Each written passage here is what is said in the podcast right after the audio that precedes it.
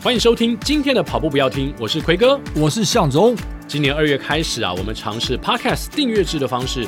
如果你想要随时随地收听全部的集数，每个月只要付台币九十九元，跑步不要停就可以陪你长长久久哦，陪你吃课表，还可以陪你炸两百。哎，爱注意哦，订阅功能目前只开放在 Apple Podcast 跟 Spotify。如果你想要小额赞助跑步不要听，让我们的节目长长久久，也欢迎。到节目的文字叙述里面点击赞助连接，请我还有奎哥，当然还有我们的制作人亚当喝一杯咖啡，也鼓励我们继续跑下去。亚当跑下去啊！节目马上开始啦！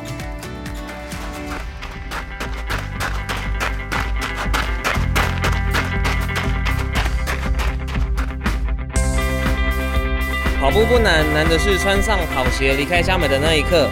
你不需要很厉害才能开始，你需要开始才会变得厉害。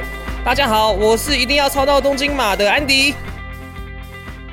好，今天跑步不要听呢，这个开头比较特别一点哦，是人在纽约的亚当，然 后跟大家来 say hello。现在是现在是凌晨两点钟哦，非常的晚。然后呃，我旁边有一个室友，我不确定等下这个他会不会打呼啦，所以如果大家有听到打呼的话，就请多多见谅。那今天这一集，因为我人在纽约，然后，哎、欸，你在纽约啊？对啊，我在我在曼哈顿呢，你知道？啊，你在曼哈顿？我在台北曼哈顿信义区。我也在曼哈顿，不过在纽约的曼哈顿。对啊，那这一集奎哥跟这个向总就在现在好大雨打雷声非常大的台北哦，跟我们录音。那因为今天这一集很特别啦，是等于五十二乘以三哦，就是我们算是三岁三周年的这一集啦。Uh huh. 所以这一集也给大家一点不一样的感受。哇，三岁定八十哎，我们接接下来要往这个八十岁迈进。哦，有这种说法，欸啊、三岁定八十，三什么？三这是台语吗？欸、没有，它是一个俗谚啊，就是说这个个人的小朋友的个性是怎么样啊？大概这个三岁大概就是可以定的未来，大概他的个性大概就是这样子了，定终身的感觉喽。哦，我第一次听过这个哎、那那我们三，对啊，三岁的小孩也应该是 准备可以跑步了嘛，已经会跑步了，跑步是天生就会跑。哦，天生就会跑，欸欸、我们直接就把有一些梗就拉出来了。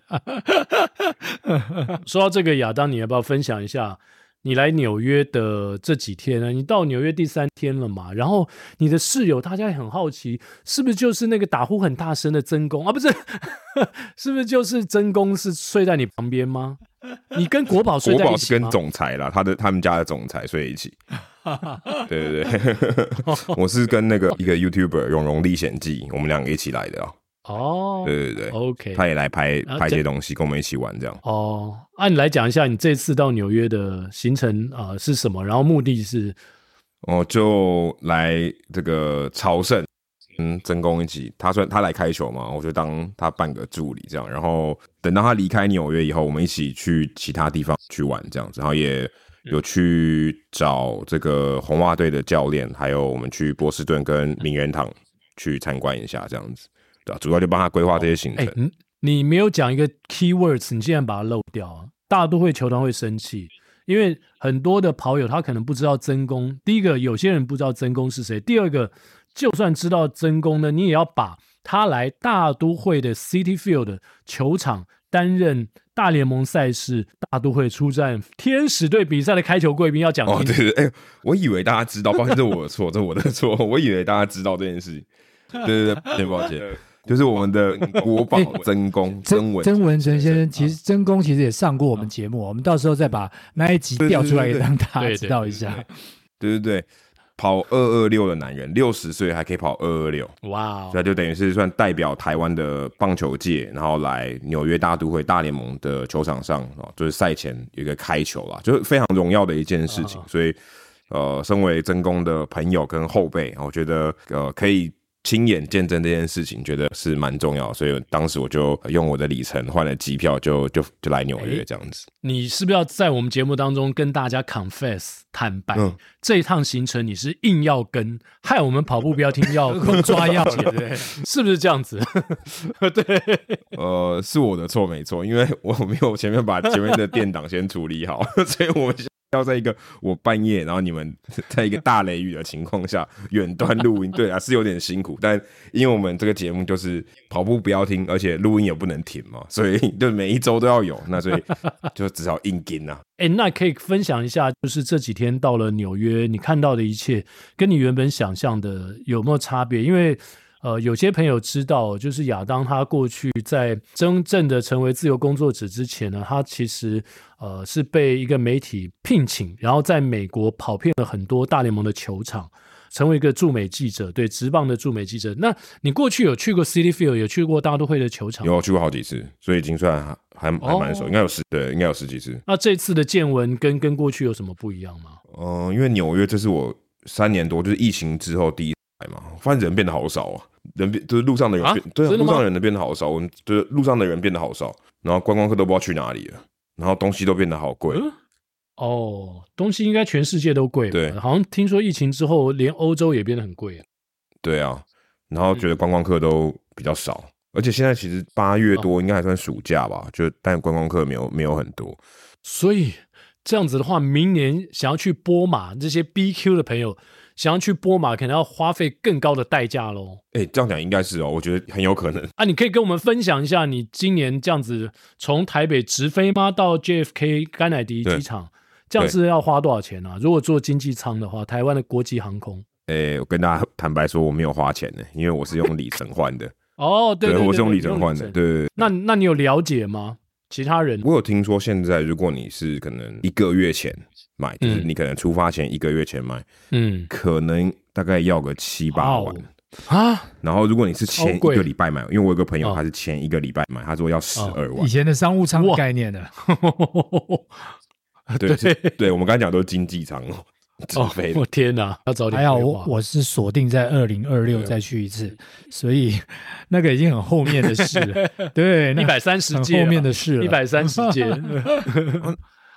对，那个时候应该应该就稳定一点了，应该就不会像现在。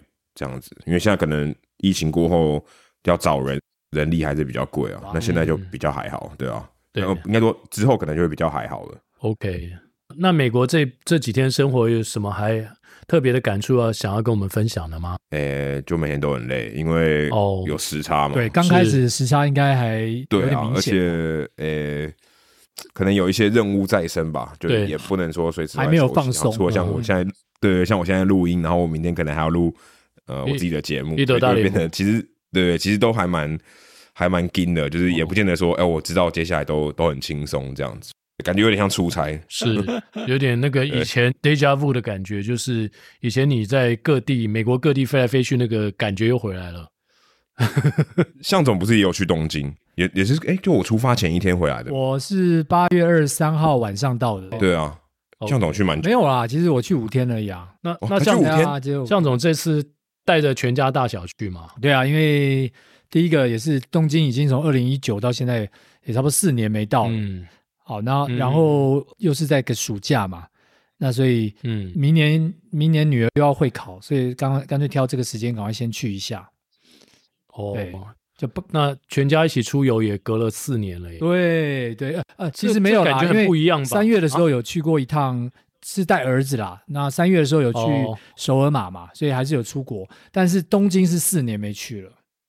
对啊，而且我说全家哦，四个人都有参与到，已经隔了四年。对，出国的话，四个人都参与到，这是真的隔了四年。对啊，嗯，四年前的感受，因为他们那时候都还小。对，哦，女儿那时候应该还没国中吧？那时候还没有，那时候等于是、啊、我印象很深刻。那时候三月去的，那帮刚好帮我女儿过生日，嗯、她那时候十岁。那现在十四岁了，哇，所以差异也蛮大的。现在现在比较大只了，然后各自都要睡一个床了。嗯、以前的话呢，还可以加床就好了，现在不是，现在要四个床，几乎是要四个床了。嗯、那因为我跟太太一起睡，所以。就是一张大的，然后两个个单人床，嗯，所以很不一样。嗯，两个都青少年了，那带青少年出国，你也有在脸书跟大家分享这个什么八加九哦，在秋叶原放飞这两个小孩，你你可以谈一下这个心情。作为一个爸爸，好像我们都当爸爸，亚当可能不懂啊。做一个爸爸，带 带小孩出国旅游，然后要放飞，让他们自己去逛，那种好像有一点担忧、舍不得，但是又不得不放手那种感觉呢？这个。因为小朋友像当年去的时候，他就是跟着走嘛。好，那时候一个小六，一个小五，我们怎么样，他们就怎么样，其实也没有太多意见，也没太多想法。哎，这次不一样哦，这次光是去之前就很多想法了。他们想要去哪里，想要去哪里，想要去哪里，所以行程上面呢，大部分都是因应他们的需求来做规划跟安排的。啊，是。那还有一开始就讨论说，到底是要定点，然后到处去玩，还是要按 hotel 的行程啊？就是说，可能要换个两个到三个地方住，可以到不同的地方去去尝鲜一下。那这个也考虑到他们的意见。啊，所以后来我们就是选定在一个呃，我们在那个网网络上找到的一个一个民宿，然后我们就选定一个地方，那用这个地铁的交通来去到处去走。啊。那所以我们选定是在上野这边。好，是。那他们当然他的这个最主要的行程有两个是他们想要的，一个就是秋叶原，那另外一个就是涩谷，嗯、所以我们就当中有主要的两天呢，就带他们去他们想去的秋叶原跟涩谷。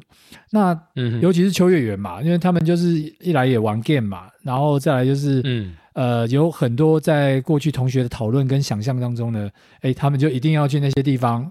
那去的那些地方呢？哎，跟我们逛是多无聊啊！所以，对，呃，尤其都是，所以他们两个结结伴去逛，他们两个结伴去逛，因为一来是跟我们逛的时候呢，他们 他可能觉得一一来我们无聊了哈，然后再来是。有我们在旁边的时候，他们总是觉得绑手绑脚的。嗯嗯、欸，可是你可以帮他们付钱呢，欸、他应该很希望两个大钱包，欸、不一样，钱给我就好了。对，现在已经跟以前不一样了。哦，以前是我们是他们的电子钱包，然后对，我们就是有刷卡的任务或者是付费的任务，然后 最好是付费的时候在就好了，其他时间就不在，抠随到随到。哎，但现在不一样了，现在他们自己有。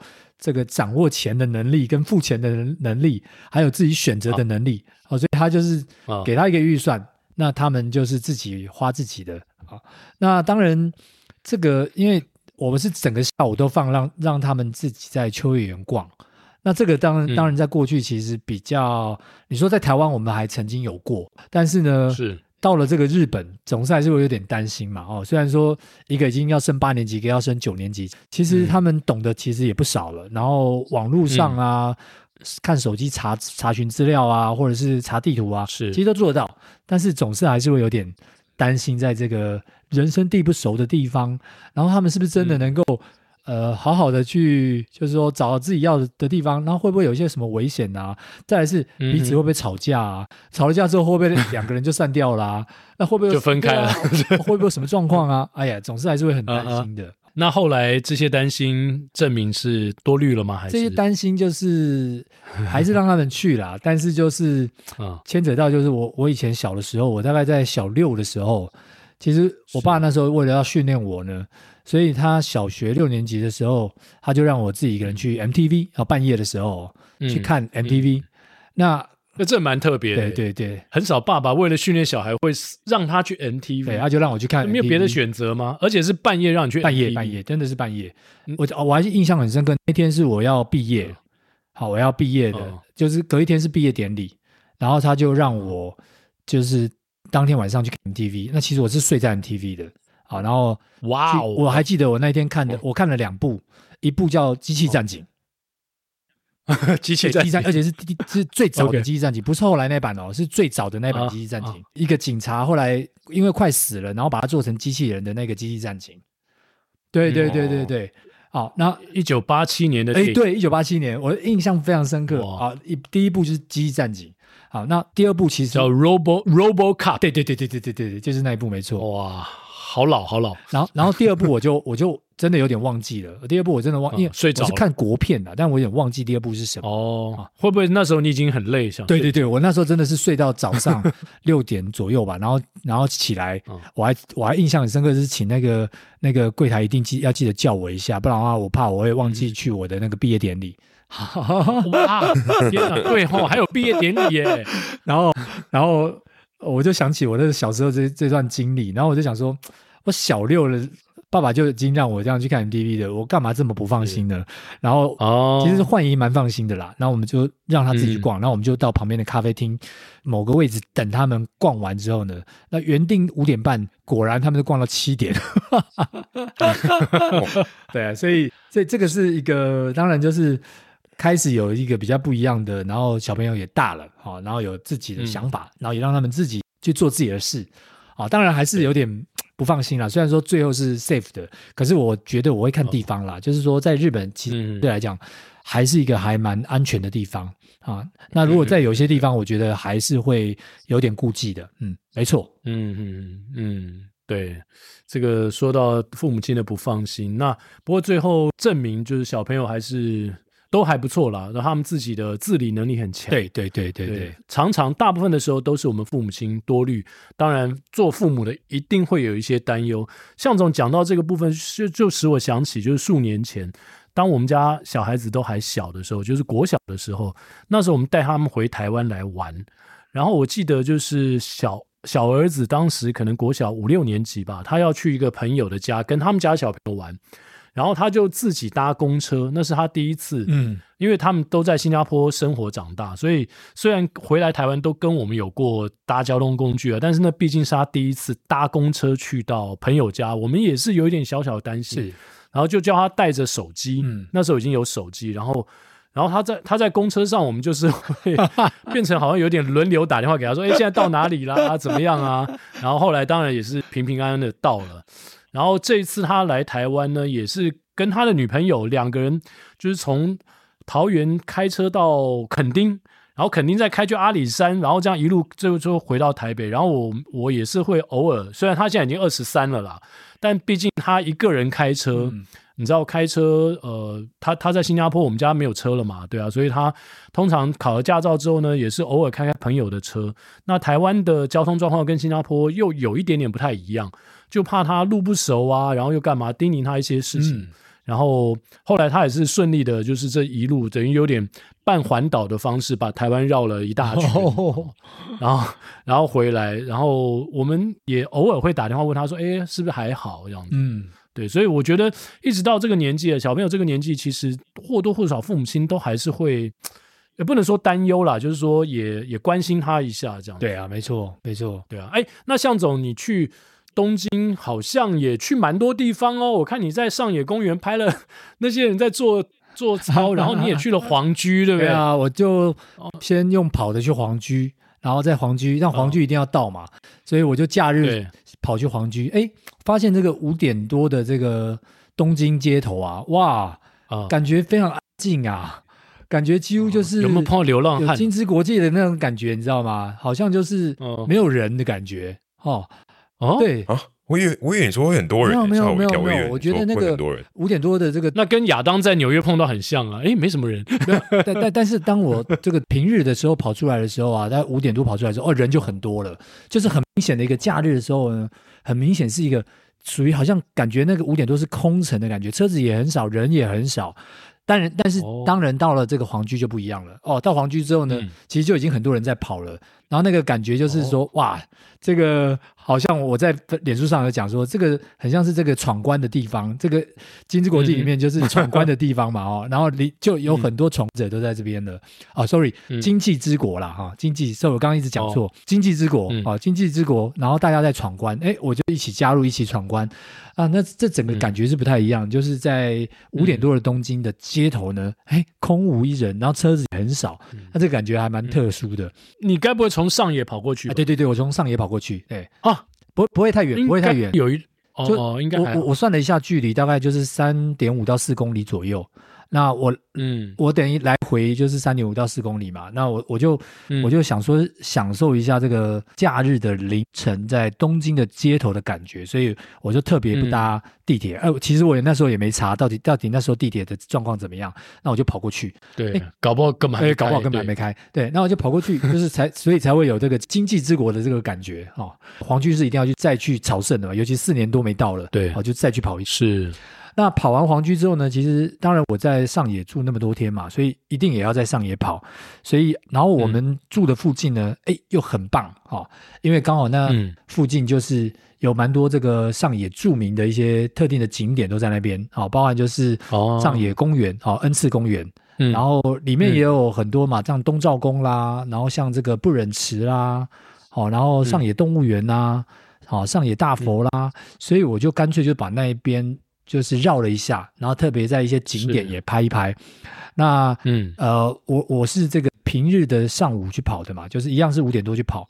哎，跑完之后，所以才会有那个我停在一个原地，然后因为我看到很多人突然间哦，就是大家都各自做各自的事，它有点像周星驰的电影，或者是像这个印度的电影一样，就大家彼此做各自的事情。那突然间音乐响起之后呢，啊，所有人都朝向同一个地方，然后开始做同一些同一个动作，我就赶快 拿起手机来摄影了，大概十分钟，用缩时摄影，就发现他们都在做操，我也觉得也蛮有趣的。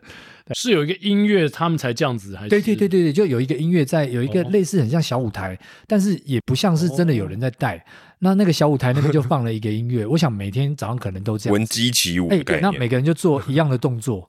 他做了一样的动作之后呢，然后做完之后音乐停止，然后做完之后，哎，大家又各自散了，然后做自己的事，嗯、所以就 很，所以就很像很像周星驰的那个电影啊，某一段的时候都会来一个歌舞片的概念啊，歌舞完了之后，大家又各自 回到各自的岗位上，回到岗位上，对对对对对，这在我的我的成长背景当中，大概只有唱国歌的时候，升旗的时候才会这样，有点类似这种感觉，哦，所以也蛮蛮有趣的啦。可是最近听大家去到东京啊、大阪的人都说最近好热哦，象总那几天也八月的下旬也是很热吗？呃，其实其实热没错。好，那我后面几天因为刚好有下雨，所以好一点。但嗯，第一二天的时候它没有下雨，下雨没有下下来，那天气的确是相对来讲是热的。那尤其是即便是呃，比如说我五点多起来，那个风也感觉有一点点呃热热的风。好，所以的确是这个没错。哇哦，所以真的七八月要去日本，觉得那边会比较凉的朋友，可能要 注意一下，查好温度再去。然后就有的人就跑到什么北海道，然后听说北海道也是热，也是很热。对，我们今天录音的这一天呢，刚好是北海道马拉松结束，OK，就差不多接近中午结束，所以很多人跑到二十 K 的时候啦，有人讲说那个暴像暴风雨一样，那个很大的。那个雷雨，然后到十 K 之后又变成三十度，所以前面跟后面都是三十度，然后中间是一个大暴雷，哇很可怕。对啊，好像不太好跑。嗯，对，如果是这个温度，真的不太好跑。我我之前跑北海道的时候，印象中是大概二十六七度，其实已经有一点点热了，但但是如果是在三十度左右的话，嗯、会有点不好跑，没错。对，所以不管你是要去呃北海道。或是这个时候去布达佩斯跑步都要 温度、啊。对，我们的世锦赛在那边嘛，对不对？对，世锦赛结束的那些女将回来的马拉松女将回来的温度，也大概据现场的主播转述，也大概就是摄氏三十度。嗯嗯，全球都在高温当中啦。对，所以夏天很热。哎，奎哥，奎哥倒也是最近应该都常常到，比如说像台南啊，到外地去做播报。哦、那你在对？外地播报的话，如果非常的就是行程紧的时候呢，你怎么用什么方式来维持？怎么跑步啊？对，怎么跑步？其实头很大。就是一开始，呃，我都到台南去的时候，都常常那个一早，就是前前几次啦，就是常常一早会去成大光复校区，向总也去过很多次，我都在光复或自强。对，然后就去那边田径场跑。可是，即使是以前去的时候呢，也都是那个。那个兵哥啊，他们那个间歇团都已经跑完，因为他们都五点多就到，很早，或五点五点可能就起跑了。嗯、然后我不可能，因为我的比赛都晚上。嗯、然后最近因为比赛越打越晚，常常一打就四个小时，所以我回到饭店已经十一点，然后肚子又饿，所以呢不小心就会去吃一个宵夜，然后早上我就爬不起来，嗯，我就爬不起来，那我就一直会想到说，呃，跑者常常讲嘛，就是训练休息跟训练是一样重要。如果我呃十一二点，我我没办法像向总这样先跟大家要说说清楚，因为向总常常可能十一二点睡觉，然后第二天依旧是五点起床去跑间歇课表，哦，我真的是做不到。然后我就想说啊，索性那我就睡饱一点。然后可是呢，台南的中午应该是比东京更热吧？对，所以所以呃，睡饱之后，早上十点之后也不太适合去跑步。所以后来我就，其实本来一开始我都没有，因为我住的是跟转播团队住的一个商务的旅馆，它其实规模很小，我本来都没有去动那个任何的主意，就是我要在饭店里面跑。可是呢，后后来真的是没办法，嗯，然后我就发现说，哎，饭店柜台那边有两两台跑步机，哦，那个不是健身房，那个是跑步机，呃，其实是一个很呃。不能称健身房的规模，因为只有两台跑步机跟一台滑步机，然后呢，那个平数大概只有四平、三四平，很小，就他就把一个空间隔出来，嗯嗯，嗯，嗯哦，然后对，然后后来我就想说，那至少它里面有冷气嘛，嗯、就是我我可以在一定的温度之下去跑步，所以我就想说，那那些比较高难度的课表不跑没关系，因为在健身房我也不喜欢在跑步机上去跑间歇啊，或是跑 tempo。那种很快的速度，虽然只有我一个人在里面，哦、呃，所以后来我就开始在里面慢慢就做一些比较轻松跑，大概六分速、六分多速的轻松跑。这这个柜台有没有觉得说，这个先生，我们这个是装饰品，平常没什么人在跑的，怎么你来了一直在用？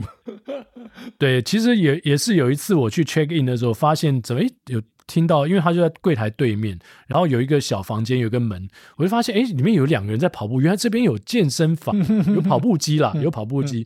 然后后来我才想到说，哎，maybe 我可以用这样的方式去，就是保持我有在运动的习惯。要不然，就是以现在最主要是现在夏天太热。对啊，对，如果如果在外面没办法跑步，然后就像我这样作息，没办法在一早起床，然后晚上。天那个天还没暗的时候，我已经在球场了。就是那是最适合跑步的早上跟晚上，我都恰好没办法跑步的时候，我觉得呃，就是跑步机是一个选择啦，就是可以让我们至少保持有规律运动习惯的一个替代方案。这个我要跟奎哥稍微还有听众朋友忏悔一下了，因为呢，最近大概我也不确定几周了，这一两个月的礼拜天，好，其实呢。嗯呃，像我今天早上去跑步的时候呢，我还遇到大概大概宝哥啦，然后就是、哦、对我我我大概是八点左右才起跑。我最近这一两个月大概都是 睡到饱，然后都是差不多接近八点左右才起跑。所以呢，在那个过程当中呢，呃。我去的时候，人家已经差不多很多人要结束吧。像今天遇到宝哥啦，对，小倩学姐啦，然后跟那个 Penny、啊，他们都是要走的，所以我就我我就不好意思说早，我说 哎、欸、不好意思，我才刚到，所以呢，我说我要忏悔一下，就是我最近的这个周末其实也都睡到饱，然后才去，呃，大概八点来起跑，每次都大概跑到九点多。对，可是可是我觉得忏悔的过程，向总跟我可能也碰到类似的状况。虽然我知道你的公务比我繁忙更多更多，就可能好几倍，但是我觉得也借由这个机会，跟一些向总也可以跟一些听众朋友分享一下，就是呃，我知道大家很多时候就是工作很忙，嗯、然后又很急着想要去做训练。所以，呃，通常我们会被牺牲的就是我们的睡眠，是是是，呃，可是可是长时间这样牺牲睡眠，然后没有得到充分的休息，呃，然后运动跟工作，甚至有时候加上家庭的一些事情，人的压力真的会蛮大。所以也也希望向总可以，因为我知道向总最近那个在多了一些工作的任务之后呢，变得又可能比以前我们已经觉得你非常忙碌了，嗯、但现在你又比以前可能更加倍的忙碌，所以。我我我觉得睡饱也是一个很重要的事情，我不知道向总体会是。哎，对，真的真的，这个睡饱真的是非常重要的事情。所以我在这三四个月，其实整个哦，我我刚好今天可能会再 po 一个文哦，因为今天是我们是礼拜天在录音嘛哈、哦。那我自己看了一下，呃，二零二三年我的一月的跑量是三百一十六点八公里，二月是两百七十五点二，三月是两百一十点四，四月是两百零七点六。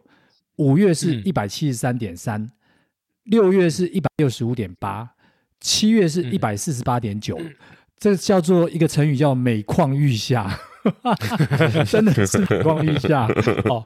那我觉得刚刚奎哥讲的是非常对哦。那我真的是到了这个，特别是六七月，我我的跑量可能一个礼拜大大概就在三十到三十五左右。那我觉得我拿了更多时间是来休息的。好，那因为平常工作真的很忙，嗯、那我我就只维持了基本的跑量，那这个基本当然还有包含就是可能质量课表都把它维持住，然后但但是也也不是到太夸张盯的质量课表，因为呃也不是说强度高到你承受。对对对，就间歇还是有做，嗯、但是在周末的时候，我我的强度其实是跟以往可能三四个月前是降了大概可能呃三十秒到四十秒的这样的一个一个强度、嗯、哦。那、嗯、呃为了就是说我希望在休息上面能够做到更好一点。那呃，我会认为啦，就是其实大家也这我我们毕竟在人生的阶段里面，一定有一些孰轻孰重嘛。那对，当然也会把啊、哦、成绩啊很重要啦，想要进步啦。可是如果工作是你现在一个呃维持家庭一个很重要的一个环节，嗯、或者是这么多公公司里面的人，他可能都是。可能仰赖仰望仰望着你的，依赖着你，对对，对。那你应该是重心应该是先以这个为主，然后等，因为你也要对他们负责。没错啊，没错，没错。所以可能就必须要取舍。那而且刚刚鬼哥讲了休息的那个重要性。那如果说什么都想要做的时候呢，我觉得人可能会在这个过程当中，呃，思虑也会变得非常焦虑，然后什么事情都做不好。那休息又不够，嗯、我觉得那个状况又特别容易分心或是受伤。嗯、那这个是我特别小心的部分。嗯、那我觉得这个这个真的是我宁愿就是说，好，我就让跑量降，我先把重心先拉回到我想要防守的这一面，就是把工作做好这件事情。那我只在我的训练上面维持最基本的，我一定不要让自己。状况掉太多，就这样就好了。好，这个是我自己的选择。那也跟听众朋友分享，当你有太多的重要性的时候呢，一定要做 prioritize。你怎么去权衡什么在这个阶段是最重要的？我觉得那个才是重心。对，我觉得说的非常好。那接下来这个部分，我觉得亚当就是延续向总的话题，亚当应该也可以加入我们的讨论。而且你是专家。其实，呃，两天前我在我的呃 Facebook 粉丝团呢，也呃写了大谷这个事情嘛。大谷翔平大家都知道，他是美国职棒现在全世界 全球，就算你没看棒球，也一定认识他的这个超级球星。然后他让棒球到了另外一个宇宙的层次。可是大谷呢，也是因为他今年又是投投打二刀流，嗯、然后不管是投球局数，或是呃他的呃打打击的席，好像还是打全垒打王领先者嘛，对不对？亚当，那大谷翔平这个受伤呢，其实呃很多球迷当然不管在 PTT 在任何论坛上面都讲说啊，天使球团怎么可以让他这样一直这样下去？可是我这篇文章主要是告诉大家说，呃我们。因为身体是我们自己的，所以我们自我的觉察是很重要。常常我们觉得说，啊，我们要一生学命，我们要拼尽全力。可是，呃，只有我们自己知道，说到哪一个临界点的时候，我们身体可能 hold 不住了。那亚当你怎么看？其实从大概三个星期或更早以前，大谷翔平很多的先发他已经开始抽筋，一下这里抽筋，一下那里抽筋，然后他搞到最后，他的右手手肘韧带又撕裂了。这个我觉得也是我们讲，就是强度比赛跟休息之间的 balance 的一个问题。亚当，哎，不过其实大谷他算是睡眠专家呢，他是他他都说他睡超足，他人家问他说，你为什么可以维持一个好的二刀流的身手？他就说他的关键就是睡眠，他想办法没没在比赛的时候都在睡觉，对，他没在比赛的时候都在睡觉，不是之前还有说。他都不接，因为我在睡觉。嗯、不过，对不过，嗯、现在那个状况是大谷翔平是大谷受伤了，翔平还没事。对对对对。总之，我觉得二刀流是因为他真的很累，因为一般的球员他真的只要做一件工作就好，就他可能投球，或是他要当野手要打击。可是像他这样子，他不管是他自己要上场的时间，他就已经比别人多了，他比其他投手都还多，他也比其他的野手还要多，然后加上还要训练，所以那个。一，这上帝是公平的嘛？如果大家有相信上帝的话，嗯、一天就二十四小时，嗯、他要这么多工作，他睡眠时间一定比较少，所以，嗯，他的休息我觉得也是肯定是不够的啊。除非他就是超人，对对，他的身体恢复非常快，就算他是身体恢复顶级的好了，大联盟一百多年来几万个人也没有人 像他做到这样，所以这真的很难。就是，嗯，人的身体不是铁打的嘛，所以他多少他这些东西对。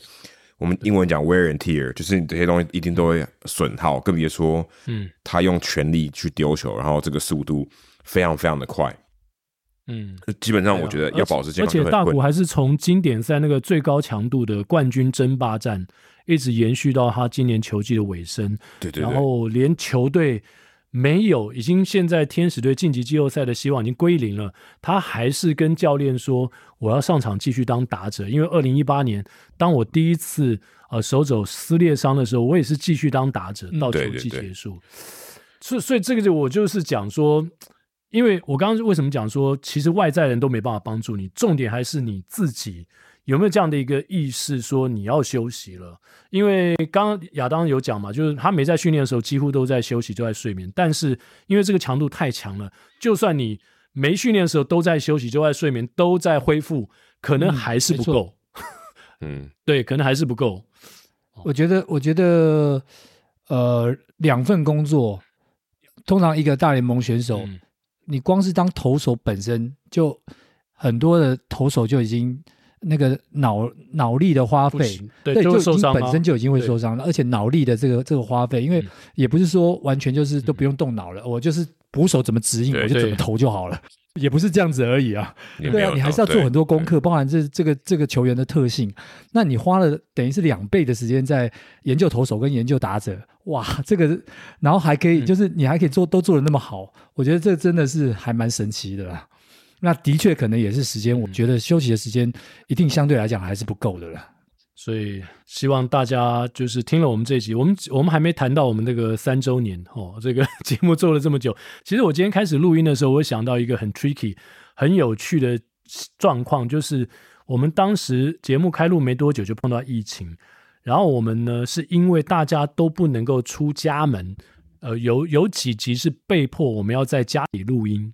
对，但是呢，现在呢，比较呃有趣的现象是，因为大家都能出门了，甚至出国了，所以我们因为这种现象也被迫要在家里连线录音，其实是蛮有趣的。对对对，但这也是 Podcast 的好处啊，就是我们即便我们。不是我们假设我们是做电视节目要 live 的话，那就没办法。我们还可以三个人做一个节目，或者 YouTube 的话，我们可能就真的只能用连线的。但我觉得像我们现在这样子，可能听众如果没有察觉的话，他可能也不会发现我们三个人其实是在不同的空间里面，好像还是可以像聊天一样。我觉得这个也是我们现在做这种声音节目的一个还蛮大的优势啊。所以也我们就是可以呃不在同一个空间里面。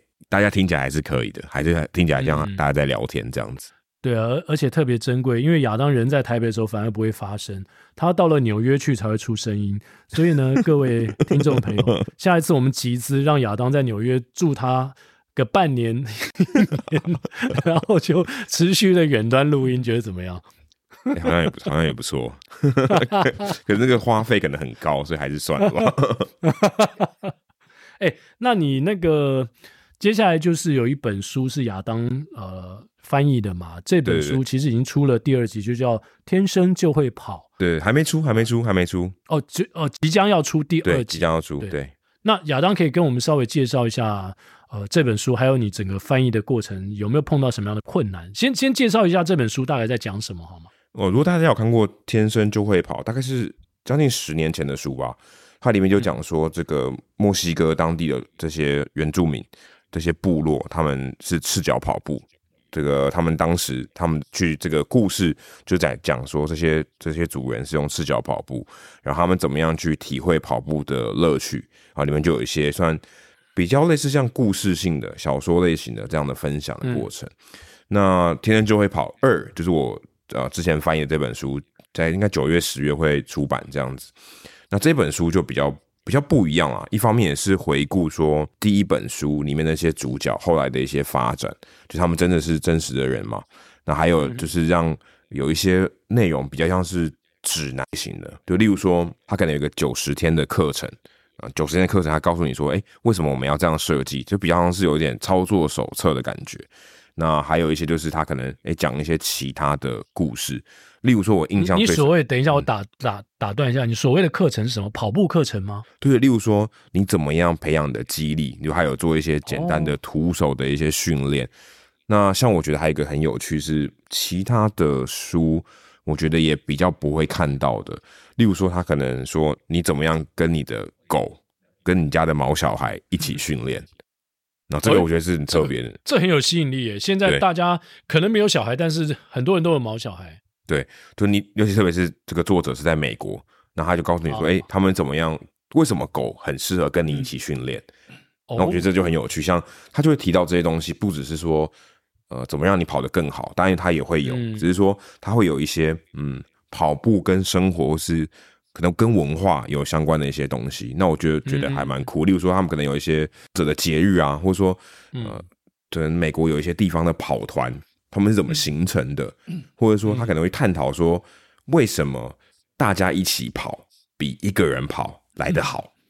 我觉得这蛮有趣的。这可能也跟我们，就像我们在节目中可能会聊，但是他有一些呃科学，甚至说一些研究报告来辅助他的这个论点。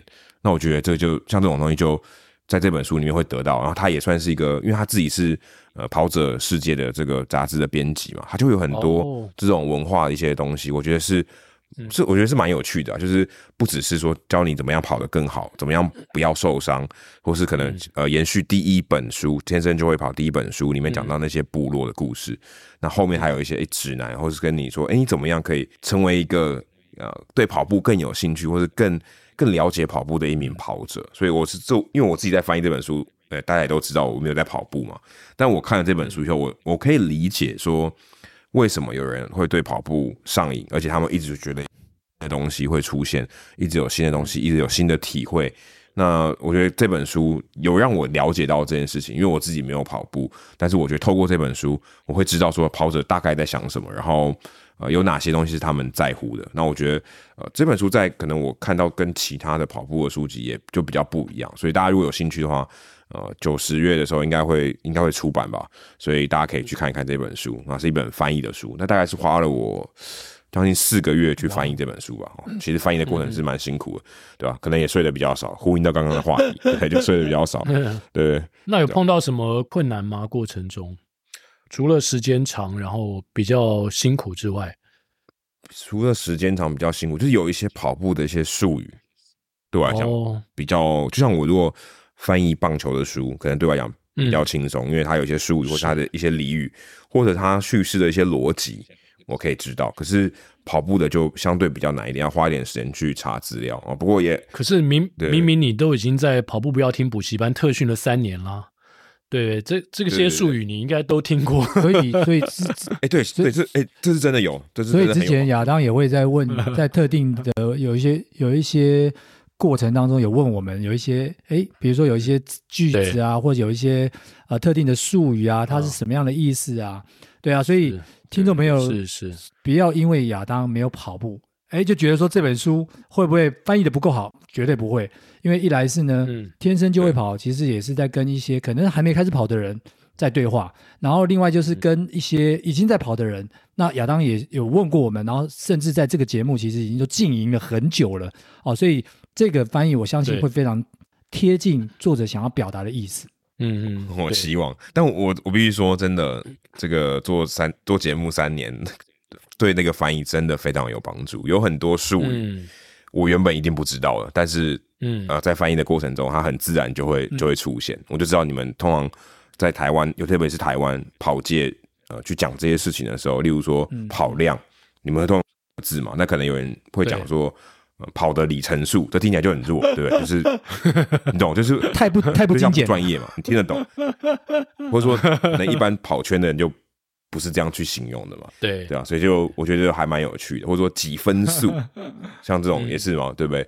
那可能因为书里面它是美国的书，所以他们是用英里来算的，所以有点比较有点不太一样。但是对啊，但是我还是会知道这些呃比较跑者的一些术语、一些用法啊，可以说是俚语或是术语这样子，对吧、啊？所以我觉得做这个节目也算是也帮助了我在这个翻译上面有蛮大的一个一个收获，因为原本以前不知道这些东西，然后因为。常常听你们在讲哦，也多少会有点了解这样子。对啊，亚当除了是作者、是译者之外，现在就是身份很多元啦。不过再怎么样，这个天生就会跑第二集哦，我想我们都要肯定一下出版社非常的大胆，因为找一个天生不爱跑的、天生就会喝的来翻《天生就会跑》，我觉得还是要给他们一点掌声。那点这样，最近看到一个影片，我最近看到一个影片，啊、这个我觉得非常适合奎哥，刚做，谢谢你做球给我。我最近看到一个影片说，跑步跟喝酒是很类似的啊？为什么？哦，我有看到，我有看到，对，但我有看到那个短影片嘛？对对对对。这但十八岁不能喝酒，这喝酒不开车，开车不喝酒。这要先跟大家讲。那你要不要稍稍微讲一下那个影片的内容？很很精简嘛。对啊，他就说跑步，例如说，我我有点不太记得全部内容。跑步会上瘾，喝酒也会上瘾。对，然后跑步什么也会需要堆量嘛。喝酒也是需要，喝酒也是要堆量。你会你会越喝，你可以越承担的量越来越多嘛，对不对？对。然后一个人也可以跑，可是很多人一起跑更开心。嗯，跟很多人一起喝更开心。然后你 然后你跑完就会怀疑说，为什么我要做这件事情？很累。为什么我在这？我是谁？对对对。然后有一种喝酒晕眩，喝酒隔天也会这样。对，有一种隔天喝喝酒隔天起来也会讲。我是谁？我在哪？为什么我要做这件 事情？啊，这个有点喝的太多。但他们就说，其实是有时候是有一些，就有我觉得你对一件事情有热情，然后我觉得或者说他们某些上还是类似的，就是会上瘾这个部分。但我们不是要说喝啤酒是上瘾的，但是你会慢慢去欣赏，说你跑步怎么样可以跑得更好啊？那你对，比如说像我自己，呃，你喜欢这些味道，有些喜欢喝咖啡嘛？那你就会慢慢知道说，哦，原来。你去品尝这些东西是有些道理的，或者你跑步的时候，你怎么样可以更省力？其实你真的去有对这些东西有兴趣的时候，你会慢慢了解呃更多其中一些奥妙。那大概那个跑步跟喝酒很像是开玩笑，但是对吧？但是我看到那个短影片，我是觉得很好笑，就是对吧？他的确跑步的人很会上瘾，然后对，可能喝啤酒的人也会上瘾啊，其实是蛮类似的。对啊，我听到呃亚当介绍这本书的时候，其实我也感觉说有兴趣的原因是天生就会跑，它并不是听起来哈，并不是在教我们怎么样跑得好，怎么样跑得快啊，它不是那种训练的书，但它有点像是在阐述一个文化现象啊，在阐述跑步跟你人生的一个关联性，所以我觉得应该会蛮有趣的，透过一些故事嘛，你刚刚讲对。啊，一些故事去做他的一些更深入的文化现象的研究，嗯、蛮期待的哦。而且也期待到时候亚当替作者来开一个签书会。译、嗯、者有没有人帮译者开签书会的？哎，好像因为有有啊，有，因为你有了对哦、呃、分享会的，因为你有了跑步不要听当你的靠山，所以我觉得如果你办一个呃天生就会跑二的分享会或签书会的话。应该会有蛮多人去参加的，因为大家都想要看一下这个点，这个点，大家想看一下原来很瘦的 不好，这个点子不好吗？啊，这样的话应该是你们是我的来宾，然后我访问你们就好了。没有啊，你是写这本书的翻译的人嘛？对啊，你一定有些毕竟是他的呃，帮他翻译嘛，所以我的对我的 知识量是远远不及这本书的，所以我不太适合。不会啊，对。不会啊，就是变我们三个人都是那个，就是在台上占有一席之地嘛。因为毕竟你还是最重要的，这本书没有你没办法完成，但是没有我们两个是，它还是很很很自然的存在啊，对不对？对，我们只是帮你背书而已。啊，对，你帮我们背书，帮我把书背起来，好不好？对，我帮你把帮你推到最前面了。好好好，我我再看啊，看出版社他们怎么安排。因为现在我们慢慢也迈进到一百五十六集了嘛。嗯。对啊，然后也等于是呃即将达成三周年啊，我我觉得这一段时间比较困难的就是呃，尤其是疫情之后开放了，然后大家呃有一些不同的呃规划，譬如说现在亚当在纽约，然后其实我下周二也要去韩国的大邱啊、呃、去跑旅个四天三夜，那向总呢前一段时间也去了东京，加上最近的工作量又特别的大。嗯所以其实我们最近录音，感觉呃要把时间都在一起，嗯，呃，我觉得比在疫情期间更困难，对啊，所以所以我觉得，对，我觉得最珍贵的是这个部分，就是呃，我们并没有因因为呃我们的困难度增加了，然后我们就放弃去寻找方法，我们还是找到了呃大家可以把这个节目维系下去的一个方式。我觉得我觉得这点蛮难能可贵，虽然。呃，在两周年啊，或者那个时间点，我们就一直觉得说，就像跑马拉松一样，这个节目我们就是要一直做下去。可是我现在慢慢能够体会，呃，有一些节目为什么很长寿的节目，它最后还是停掉，会有一些不可抗拒的因素啦。对，但我我我认为不容易的是，我们呃还很努力的去去维系我们每一周有，这这是我的感想。嗯，还是还是谢谢两位，然后也谢谢听众朋友们，呃，这么长段时间给我们的支持。因为根据亚当的说法，因为他是比较常去后台看一些、呃、我们收听的数据，那感觉这段时间我们收听的都还算蛮平稳的嘛，哦，就是大家的支持度也都没有没有减退，嗯、所以我觉得蛮欣慰的。对啊，我们可能接下来呃、嗯、三周年之后嘛，那上次也有第一次见面会。那后面可能也可以再多安排一些，呃，当大家的时间比较许可的情况下，那也多一点跟各地听众的一个见面，嗯，跑者的见面，然后或者是说有更多的可能的周边商品的发展发生，我觉得这都是未来可能的一些方向啦。哦，周边这个周边商品已经在已经在做了，很快就会跟大家碰面了。对对对，哦，哦，OK。OK，好，期待亚当的周边商品，然后让我们的跑步标题呢，能够一直在呃跑友的心中占有一席之地。好了，那 这一集我们就大概分享到这边啦。三周年特别节目，嗯，接下来就进入到我们的彩蛋时间。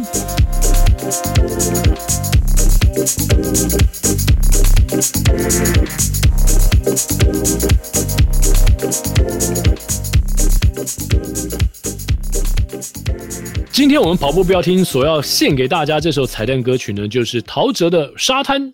沙滩为什么？是我们第一句话就是空无一人。好，很像。因为因为我去那个东京街头的时候，五点多的东京街头，感觉空无一人嘛。那当然空无一人了，啊，早上五点多又是放假。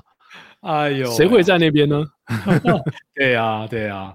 好，那因为我们今天连线的关系啊，嗯，所以今天这首歌就由我来独唱，哎，交给奎哥了。好，因为我们已经录了一个小时，声音有点沙哑，所以降一个 key。好，其实奎哥不用降都可以唱得上去了。不行啊，这个陶喆歌 也是很吓人的。对啊，好，我来唱《空无一人这片沙滩的沙滩》，空无一人。这片沙滩，风吹过来，冷冷海岸，我轻轻抖落鞋里的沙，看着我的脚印，哦，一个人一步步，好寂寞。看海有些绿，天有些蓝，那段爱情有些遗憾，像不知不觉游向海天，到最深的地方，才发现你早已经。放弃我，我听着海浪温柔的呼吸，我看着云朵飘来飘去，有什么方法让自己真的忘记？我觉得唱到这边我已经快不行了。哇，太厉害了！停在这边好不好？